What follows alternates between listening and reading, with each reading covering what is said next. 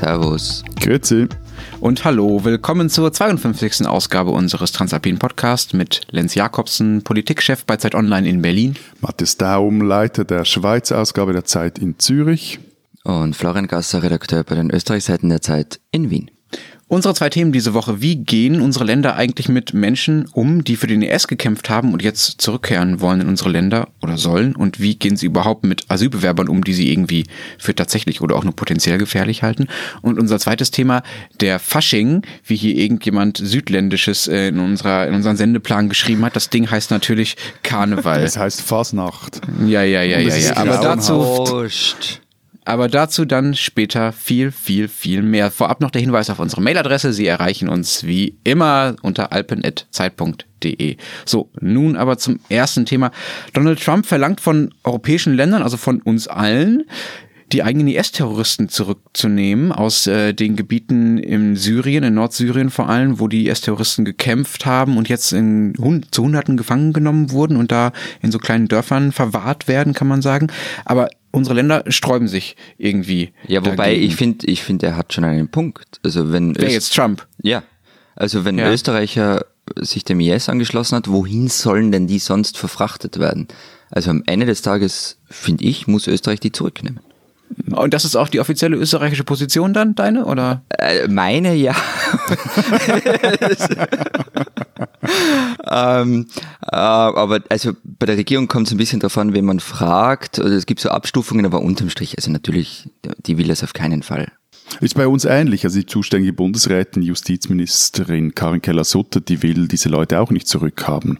Und äh, ehrlich gesagt, wir sind uns da, glaube ich, alle einer Meinung, weil meines Erachtens ist das falsch. Also die Leute sind hier aufgewachsen, hier zur Schule gegangen und äh, sorry, jetzt wird vielleicht etwas pathetisch, aber für diese Rappelköpfe tragen wir in, also in meinem Fall Schweizer Gesellschaft hat auch die Verantwortung. Also die, das und die Verantwortung auch dafür, dass die dem Teufel vom Karren sind. Und auch, finde ich, weil darunter teilweise Leute sind, die du auch wieder umdrehen kannst, also wieder reintegrieren kannst, ist es Aufgabe unserer Länder, diese Leute zurückzunehmen und mit denen umzugehen, auch im Extremfall, dass man halt dann Lösungen suchen muss, oder nicht im Extrem, sondern dass man Lösungen suchen muss, dass die nicht äh, gefährlich werden.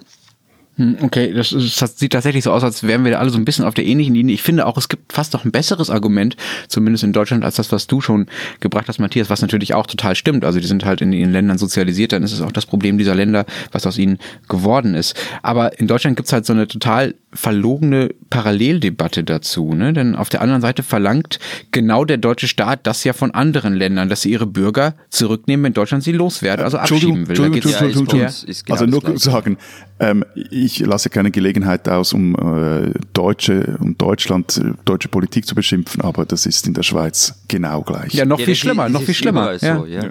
Ja, genau, da geht's halt um Gefährder, aber auch um Leute, die hier einfach kein Recht auf Asyl bekommen haben. Und seit Jahren drängt die deutsche Politik und auch die deutsche Öffentlichkeit, Länder wie zum Beispiel Marokko oder Algerien oder Libyen, da besser zu kooperieren und äh, die Leute, die Deutschland hier nicht mehr haben will und die einen Pass aus den entsprechenden Ländern haben, zurückzunehmen. Und da kann man jetzt andersrum, finde ich, echt schlecht sagen, nö, die Deutschen, die anderswo aber irgendwie Probleme machen, die nehmen wir wiederum nicht zurück. Das finde ich einfach total verlogen, ja? Ich weiß aber gar nicht, ob es nur, Entschuldigung schnell, ob es nur verlogen ist oder, oder ob es auch wirklich unklug ist, weil man sich da mit in diesen Verhandlungen über diese Rücknahmeabkommen halt auch äh, angreifbar, bis, wir wissen gerade auch lächerlich macht.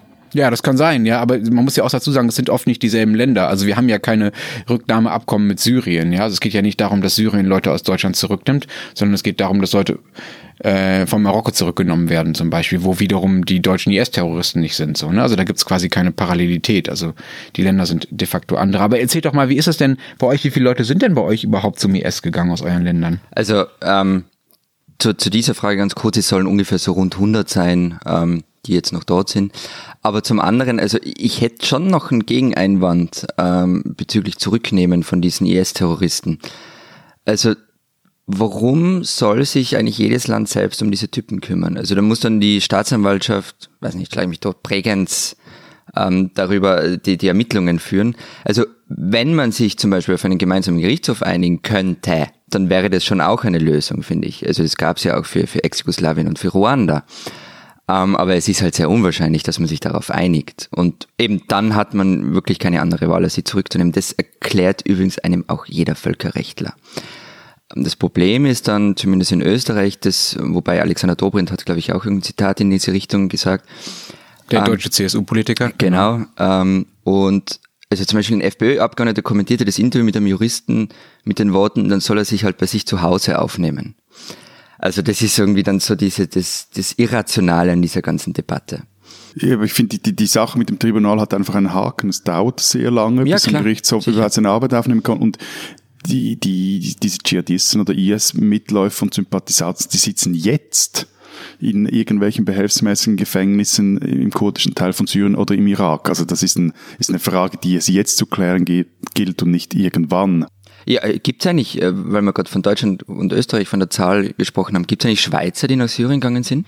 Ja, aber auch nicht sehr viel. Also es, es ist so ein ähnlich äh, Größenordnung wie in Österreich, etwas weniger. Der Nachrichtendienst des Bundes spricht von insgesamt 92 Fällen von äh, Dschihad-Reisenden, die in Konfliktgebieten waren, weltweit, also nicht nur in Syrien. Hm. 77 Fälle Treffen betrafen Syrien und momentan seid dort rund 20 Schweizer Staatsbürger unterwegs. Teils sind es Doppelbürger und teils äh, sind darunter auch Kinder.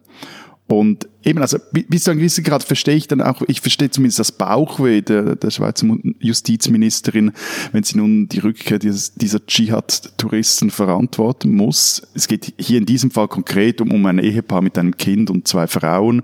Die beiden schlossen sich dem IS an und äh, der Mann hat äh, mehrmals zugegeben, auch öffentlich, dass er in einer Militäreinheit äh, des IS gekämpft oder gedient habe.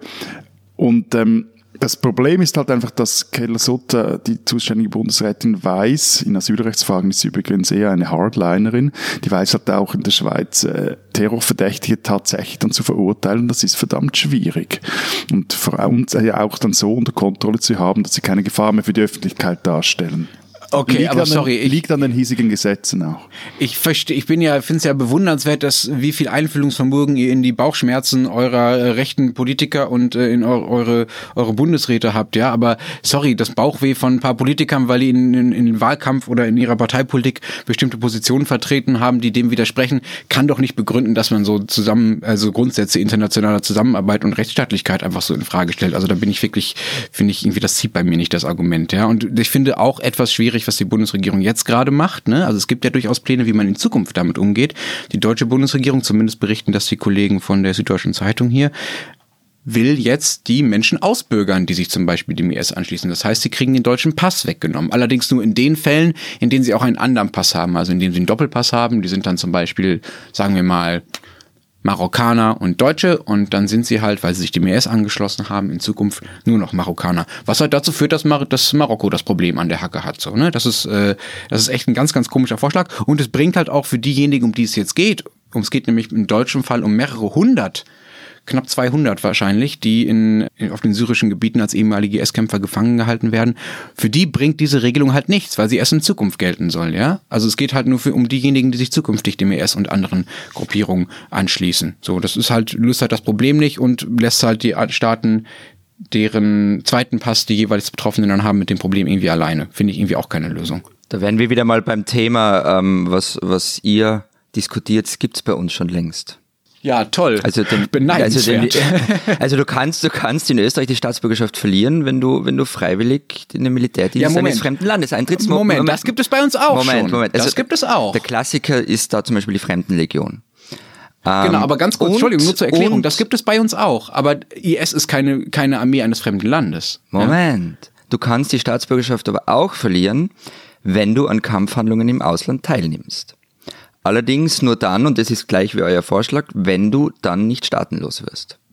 Genau, und hier, hier beginnt ja also die, die Krux an der ganzen Sache, dass es nämlich so ist. Also am Schluss geht es ja einfach darum, wer entzieht seinen Staatsbürgern zuerst den Pass. Also sind die genau. Marokkaner schneller oder die Deutschen schneller. Und ich weiß ja. jetzt nicht, ob ich da auf die deutsche Bürokratie setzen würde. Aber auf jeden Fall ist das auch in der, in der Schweiz ein Thema. Und äh, eben gilt auch dasselbe, darfst nicht Staaten, Ausgebürgerte dürfen nicht staatenlos werden. Und der Grund, wieso man einem Doppelbürger seinen Schweizer Pass entziehen kann, übrigens ohne Prozess ist das auch möglich, ist, wenn er Zitat, oder wenn, Zitat, sein Verhalten den Interessen oder dem Ansehen der Schweiz erheblich nachteilig sind. Also da braucht es dann eigentlich auch nicht so viel dazu, geschieht aber äußerst selten und auch jetzt in dieser Diskussion, die jetzt geführt wird, so teilweise in der Schweiz sagen auch alle Experten, also unterm Strich, das bringt es einfach nicht. Das wird erstens mal nur ganz wenige Fälle betreffen und es löst die, die Grundfrage nicht, was machen wir mit Schweizer Bürgern, Doppelbürgern, die sich dem IS angeschlossen haben und die jetzt eigentlich zurückkommen sollten. So. Hm.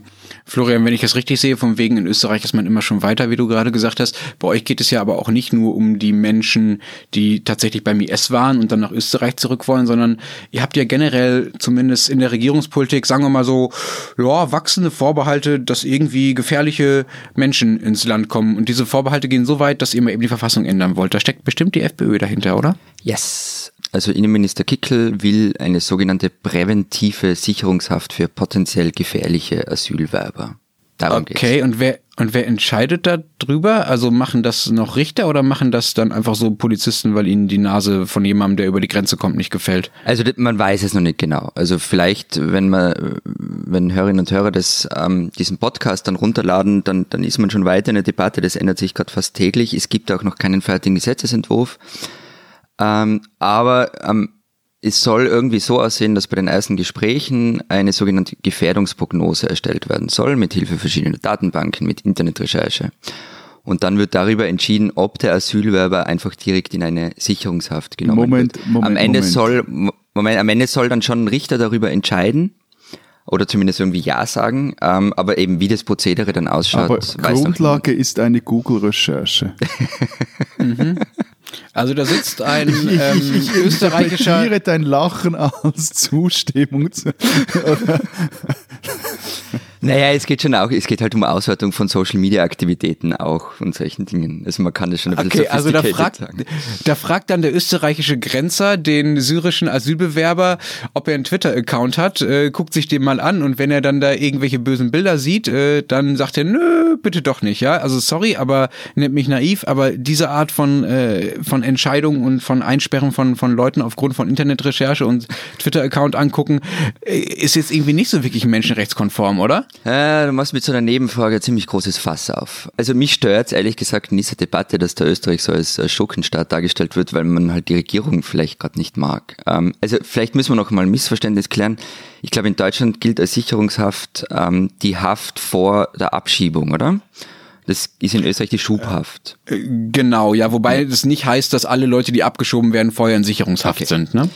Ähm, also nur mal, um, um die, die Begriffe zu erklären. Und bei den Menschenrechten wird es ein bisschen schwierig. Also so eindeutig, wie du das sagst, ist es nicht. Also das EU-Recht erlaubt eine solche Haft grundsätzlich. Damit ich auch mal so cool wie Juristen immer mit, mit Paragraphen um mich werfen kann. Artikel 8 Absatz 3 der Aufnahmerichtlinie, da steht es drinnen. Und also laut dem Europäischen Gerichtshof ist diese Bestimmung nicht grundrechtswidrig. Und in anderen europäischen Ländern gibt es auch bereits. Also wir, Österreich ist ja nicht das erste Land, das so etwas einführen will. Aber die Sicherungshaft in anderen EU-Staaten wird vom EuGH nie, nicht immer als rechtskonform beurteilt, manchmal schon. In Belgien gab es einen Fall, wo ein Asylwerber 13 Monate im Gefängnis saß. EuGH hat es für in Ordnung befunden. In Ungarn wurde in anderen Fällen anders geurteilt. Ist also nicht trivial. Jetzt kommt das große Aber. Ähm, die österreichische Verfassung ist, streng, ist strenger als die Europäische Menschenrechtskonvention und die Aufnahmerichtlinie. Also diese präventive Sicherungshaft ist, wie du gesagt hast, ohne Verfassungsänderung geht es einfach gar nicht. Problem der Regierung, sie hat keine Verfassungsmehrheit. Und sie wird sie wohl auch nicht kriegen. Denn die Oppositionsparteien haben abgewunken und deshalb will Schwarz-Blau jetzt irgendwie eine verfassungs- und menschenrechtskonforme Lösung finden. Aber wie gesagt, keine Ahnung, wie die aussehen wird. Okay, Wirklich und null. Und dass, dass da daran rumgedoktert wird und Verfassungsänderungen die Rede ist, das, das stört aber irgendwie niemanden bei euch, ja? Also Doch, das stört viele. Also vom, weiß nicht, katholischen Kardinal über Diakonie und äh, anderen NGOs, also das, da stehen schon ganz viele dagegen auf. Aber zum Beispiel der Boulevard ist hellauf begeistert. Und bei der politischen Opposition wird schwierig, weil da gibt's recht wenig. Die größte Opposition, Oppositionspartei, die Sozialdemokraten, die sind vor allem mit sich selbst beschäftigt. Fun Fact, ein sozialdemokratischer Landeshauptmann und Ex-Polizist forderte vor äh, zehn Tagen ungefähr, dass die Sicherungshaft nicht nur für Asylwerber gelten soll, sondern für alle, also auch für Inländer. Äh, ich weiß, also bei mir hat das etwas dystopische Fantasien geweckt, um ehrlich zu Ah, sein. Okay, das heißt, du kommst in den Knast, wenn jemandem dein, dein Twitter-Account nicht gefällt, ja? Nein, es, es, Sei es, vorsichtig. Naja, es gibt ja so Sachen wie Präventionshaft gibt's ja schon für Hooligans zum Beispiel bei Hochrisikospielen, aber halt ein paar Stunden. Aber na klar, also wenn man jetzt sagt irgendwie Präventivhaft für alle, das ist dann schon puh. Okay, kann, kann es sein, dass diese ganze Diskussion um Gesetzesverschärfungen und Verfassungsänderungen und so und diese krassen Vorschläge auch so ein bisschen dazu dienen, davon abzulenken, äh, dass einfach die Behörden in, in vielen Einzelfällen, die dann zu solchen Debatten ja führen, versagt haben. Es gibt ja einen, einen Mordfall in Dornbirn, ne, der so ein bisschen Auslöser dieser Debatte war, Auslöser, wenn ja. ich es wenn ich's richtig verstanden habe. Und da gibt's ja auch eine Debatte darum, ob vielleicht einfach die Behörden da nicht, nicht, richtig, nicht richtig gehandelt haben und man das einfach hätte verhindern können oder anders damit hätte umgehen können. Und das war in Deutschland übrigens im Fall eines Amri so, also der Attentäter vom Breitscheidplatz. In Berlin war er als Gefährder eingestuft, aber die Behörden haben es nicht hingekriegt, ihn vernünftig weiter zu beobachten, weil irgendwo irgendwelche Unterlagen fehlten, so, ja. Und um, anstatt dann über sowas zu diskutieren, lässt es sich halt leichter darüber, darüber diskutieren, dass man einfach mal noch eine weitere Gesetzesverschärfung fordert. Also als Faustregel für die österreichische Regierung gilt, wenn sie Maßnahmen gegen Asylwerber ankündigen, wollen sie ein anderes unangenehmes Thema zudecken.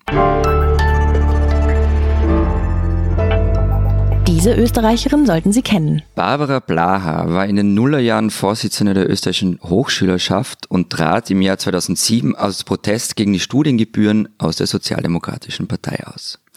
Sie arbeitete fortan bei Buchverlagen, gründete den jährlichen Kongress Momentum und war eine oft gehörte Stimme, wenn es gegen Rechtspopulismus und vor allem um die Sozialdemokratie ging. Immer wieder äußerte sie sich kritisch über ihre Partei und machte sich damit viele Freunde und sehr viele Feinde. Viele warteten darauf, dass sie eines Tages eine eigene Linkspartei gründen wird. Doch nun kam es anders.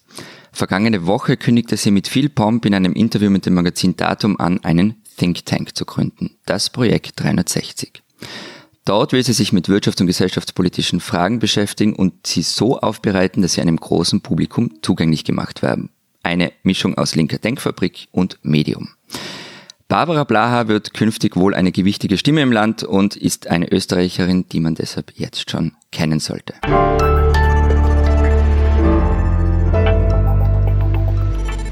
Denn wenn da Trömmelsche geht, dann stemm mal parat und mal Trecker durch die Stadt.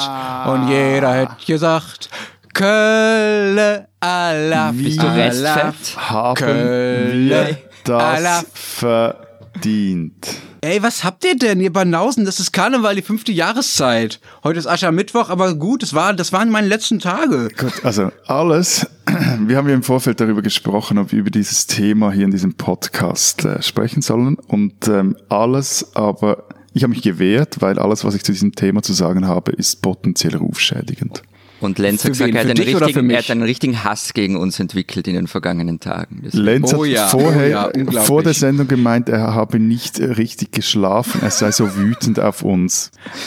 Das hier, das hier ist ein Politik-Podcast, ja, und wir streiten echt über wichtige, wichtige, große politische Themen, wo es um Leben und Tod und Krieg und Frieden und was auch immer und die Zukunft Europas geht. Aber beim Karneval sind wir echt so sehr im Streit und so wenig einer Meinung, wie wir es bei keinem anderen Thema Ja, sind. Find's wobei, also ganz krass. ehrlich, ich finde diesen Kultursnobismus von Matthias, also ich finde es ja alles nicht halb so wild. gesagt. Ein bisschen, ja, ich, ich kann es mir ungefähr vorstellen, aber so ein bisschen verkleiden, ein bisschen feiern, ein bisschen Spaß haben. Also so wirklich das Problem. Ja, schau, also schau, Verkleiderlis ist etwas für Kindergärtner und Primarschüler. Das ist auch herzig. Aber bitte, also danach ist es einfach nur noch peinlich. Das ist so eine mir so leid, überhebliche intellektuellen Haltung von dir. Die einen hören gern Helene Fischer, die anderen Brad Meldau, die einen gehen gern zum Hamburger Hafenfest, andere zum Jazzfestival und viele lieben den Karneval und manche mögen es sogar alles. So what? Look, look jetzt einfach. Es gibt gewisse Dinge im Leben, die sind einfach so, wie sie sind, nämlich scheiße.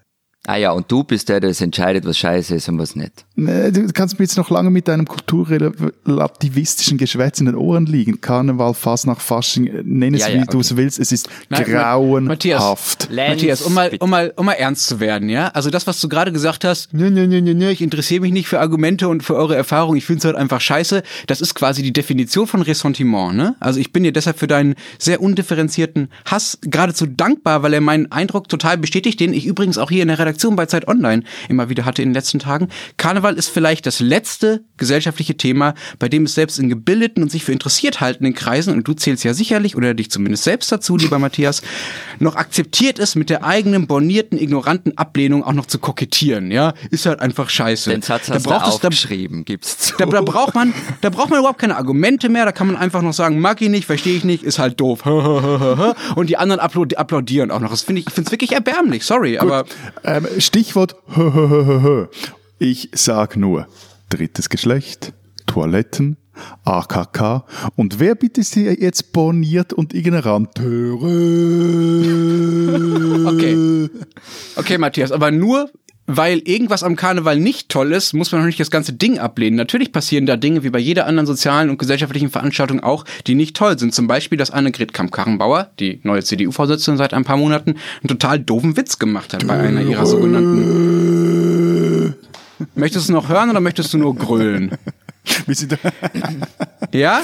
Bitte, ich Okay. bin ganz ohr. Ich bin ganz ohr. Ja, das hoffe ich. Also Kram Karrenbauer hat gesagt, was ich jetzt hier dozieren muss, weil du dir zu fein bist, das überhaupt wiederzugeben. Intersexuelle seien quasi die Menschen, die sich noch nicht entscheiden können, ob sie im Sitzen oder im Stehen pinkeln wollen. Das war als Witz gemeint, das ist natürlich überhaupt nicht lustig. Und das Fiese daran ist an diesem Witz, dass da hier quasi eine mächtige, nämlich Kram Karrenbauer, die CDU-Vorsitzende, über eine Randgruppe spottet und Karneval halt eigentlich genau andersrum gedacht ist. Ne? Also dass die kleinen Bürger, die ohne Macht über die Mächtigen spotten. Insofern ja, das war daneben so. Aber das sehen ja auch die meisten Leute, die sonst Karneval gut finden, auch so. Und ich sehe es auch so. Aber, ja, ich bin vor 15 Jahren nach Köln gezogen.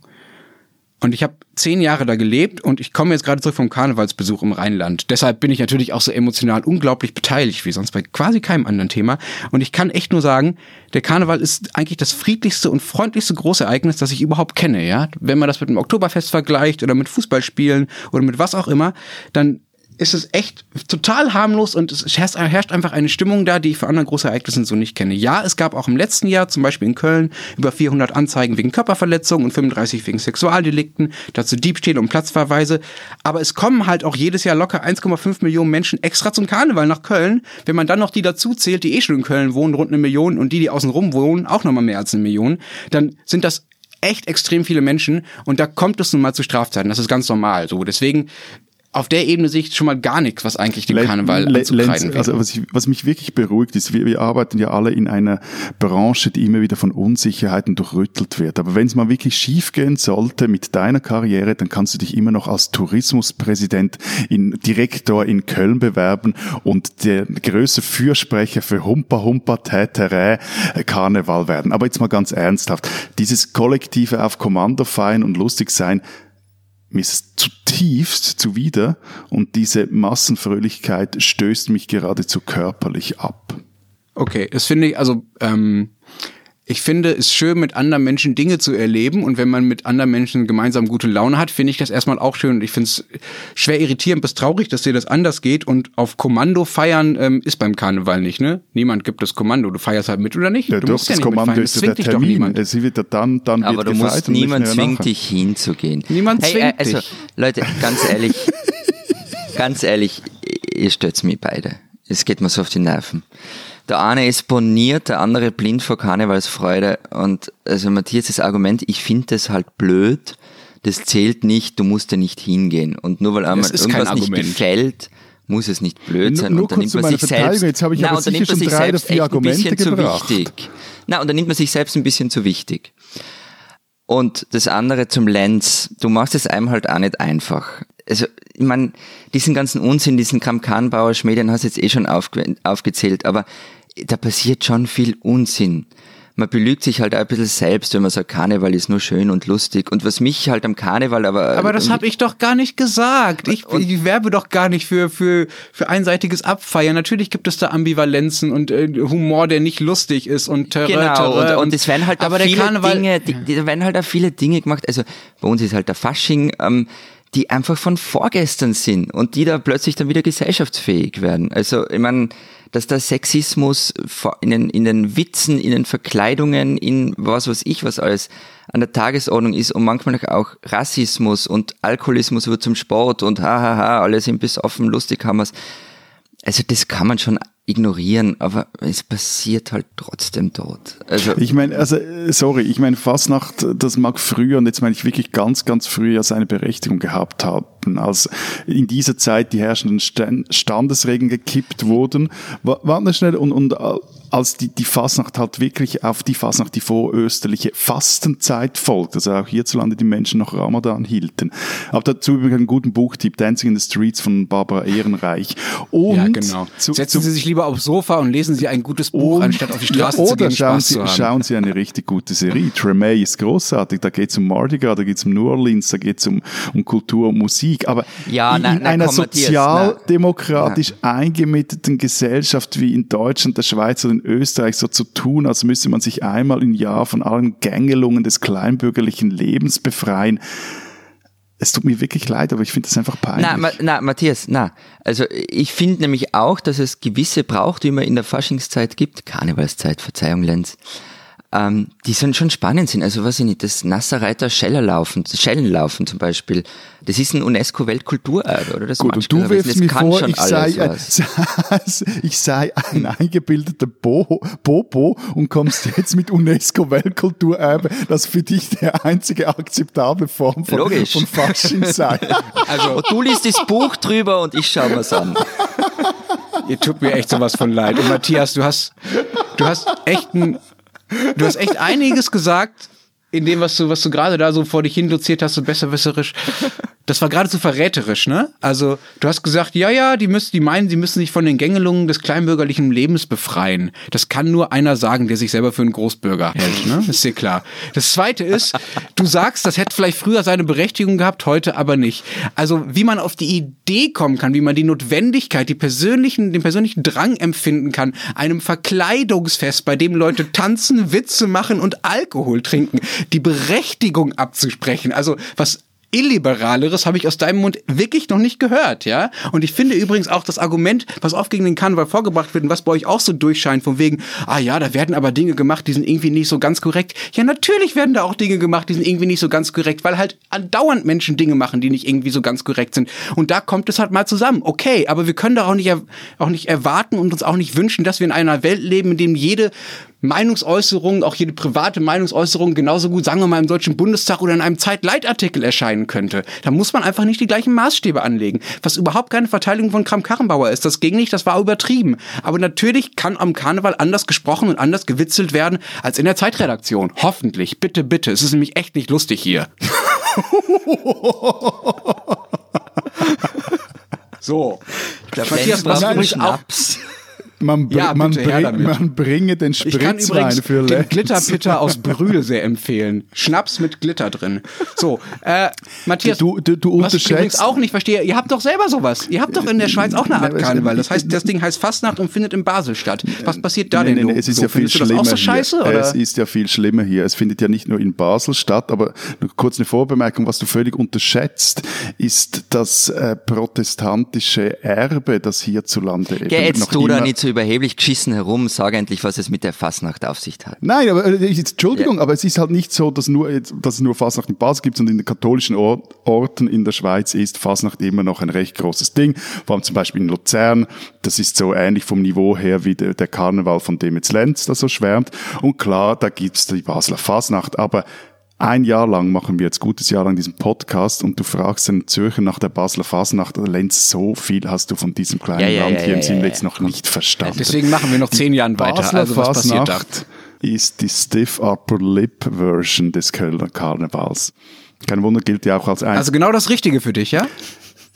Sie gilt als die einzige protestantische Fasnacht, weil diese Basler Reformatoren nicht in der Lage waren, Anno Domini das Fasnachtsverbot durchzusetzen. Ja, aber wie? Es gibt Protestanten, die die Sau rauslassen, oder wie? Ja, voilà. Also da kannst du dir vorstellen, wie viel es da zu lachen gibt. Wobei, man muss sagen, diese Schnitzelbänke, also das ist eine Art von Basler Büttenreden, die sind doch recht lustig und die mag ich eigentlich auch. Und die Laternen, die da am Morgenstreich herumgetragen werden, die sind wahnsinnig aufwendig gebastelt. Ah, da wirst du doch noch zum Karnevalsfan, ja? La garde meurt, mais ne seront pas.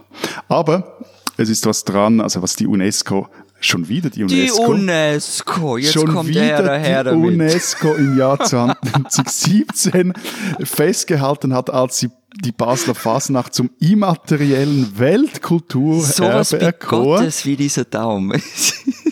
Jetzt wurde ich gebeten von euch, zwei, drei Worte über die Basler Fasnacht zu sagen. Nehme mich zusammen, versuche möglichst nicht zu polemisieren, dann werde ich wieder angebrünzelt. Continue.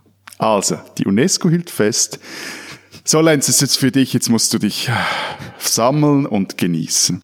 Die Fasnacht trägt zum sozialen Zusammenhalt bei, fördert Toleranz durch Sozialkritik und hilft, den lokalen Dialekt zu bewahren. Die Weitergabe der Tradition erfolgt formlos in Familien, die über mehrere Generationen hinweg daran teilnehmen. Amen. Ich möchte bitte nichts mehr dazu sagen müssen. Danke, Matthias. Spinnen, die Österreicher. Schon wieder hat es ein Skifunktionär in unsere beliebte Kategorie geschafft. Nach dem Schweizer Vizepräsident Kaspar ist es nun Törö Peter Schröcksnadel. Schröcksnadel ist seit fast drei Jahrzehnten Präsident des österreichischen Skiverbands und rückte vergangene Woche wieder einmal aus. Denn bei der nordischen WM in Seefeld wurden seine Sportler beim Blutdoping erwischt. In flagranti with a needle and a spoon, äh, pardon, mit der Nadel im Arm. Nicht der erste Dopingfall Österreichs, als bei den Olympischen Spielen 2006 Dopingsünder aufflogen, meinte Schröcksnadel lapidar, Austria is too small for good doping. Jetzt also wieder. Doch anstatt Abbitte zu leisten oder die Verbandsstrukturen zu hinterfragen, putzt sich Schröcksnadel an allen ab. Ma, die Sportler seien Trottel, der Informant, der von einigen Jahren des Dopings überführt wurde, sei in Wahrheit der Dopingvermittler, also der Dealer der Langläufer gewesen und überhaupt sei das Ganze eine große Intrige.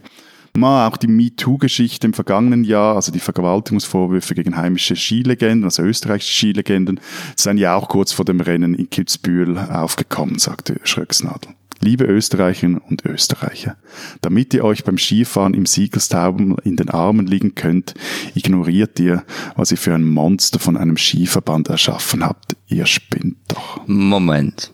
Moment, du kannst ruhig schimpfen, Matthias, aber an wen habt ihr dieses Skigebiet im Wallis verkauft? Du meinst das Fee? Yes.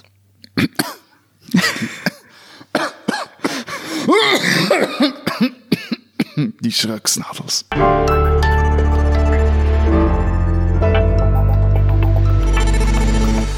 Das war's diese Woche bei unserem Transalpinen Podcast. Wir hören uns nächste Woche wieder. Wenn Sie bis dahin erfahren wollen, was in der Schweiz und Österreich so los ist, Wie wir Party machen, lesen Sie die Zeitausgaben aus Zürich oder Wien, gedruckt oder digital. Diese Woche fragt sich meine Kollegin und bald Gymnasiallehrerin Hanna Wick, wieso die Mädchenförderung in den sogenannten MINT-Fächern, also mathematischen und naturwissenschaftlichen Fächern in der Schweiz bisher nicht wirklich etwas gebracht haben. Und bei uns gibt es unter anderem ein Porträt über die Philosophin Elsbeth Wallnöfer, die Brauchtum vom rechten Mief befreien will und Andreas Gabalier für ernsthaft gefährlich hält. Die schreibt sicher auch über die Fasnacht. hoffen wir es oder auch nicht. Wir sagen bis nächste Woche Vielen Dank. Adieu. und tschüss.